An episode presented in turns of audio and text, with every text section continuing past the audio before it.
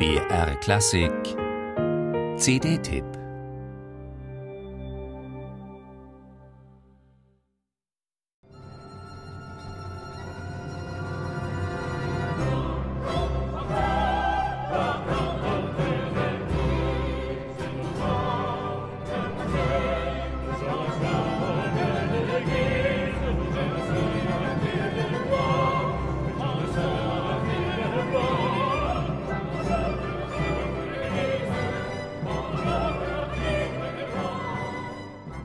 Was hat Beethoven mit Venedig zu tun? Vordergründig erst einmal nicht viel. Jordi Savall verwendet aber französische Revolutionsgesänge nach Sinfoniesätzen von Beethoven für ein Bild. Das Ende der über tausendjährigen Republik Venedig bereiteten 1797 die Truppen von Napoleon. Diesen gewaltigen zeitlichen Bogen zieht Jordi Savall mit seiner neuen Veröffentlichung Venezia Millenaria nach.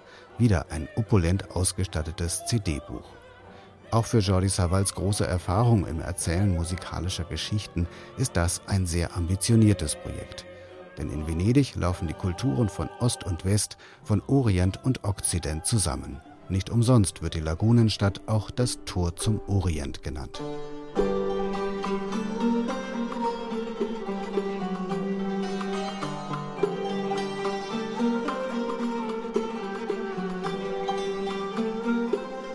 Um die musikalischen Einflüsse und Traditionen der Kulturen des Nahen Ostens nachzuzeichnen, hat sich Jordi Savall entsprechende Gastmusiker mit an Bord geholt.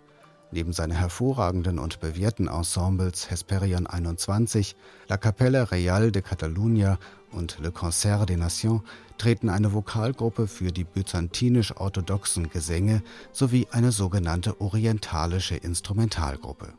Das Spektrum, das diese musikalische Zeitreise abdeckt, ist enorm.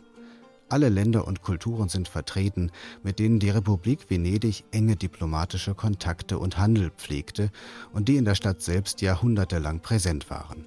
Das reicht von byzantinischen Chorälen bis zu nordafrikanischer Berbermusik, vom armenischen Lied bis zum persischen Tanz, von der Musik Zyperns bis zur orthodox-russischen Hymne.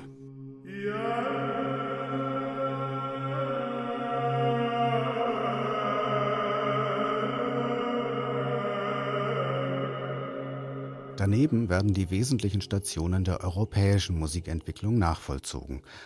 Ein besonderes Augenmerk gilt dabei, klar, den bedeutenden venezianischen Komponisten wie Adrian Willard oder Andrea Gabrieli. Und natürlich Claudio Monteverdi, der mit der hinreißenden Kampfszene zwischen Tancredi und Clorinda das längste Stück dieser Doppel-CD beisteuert.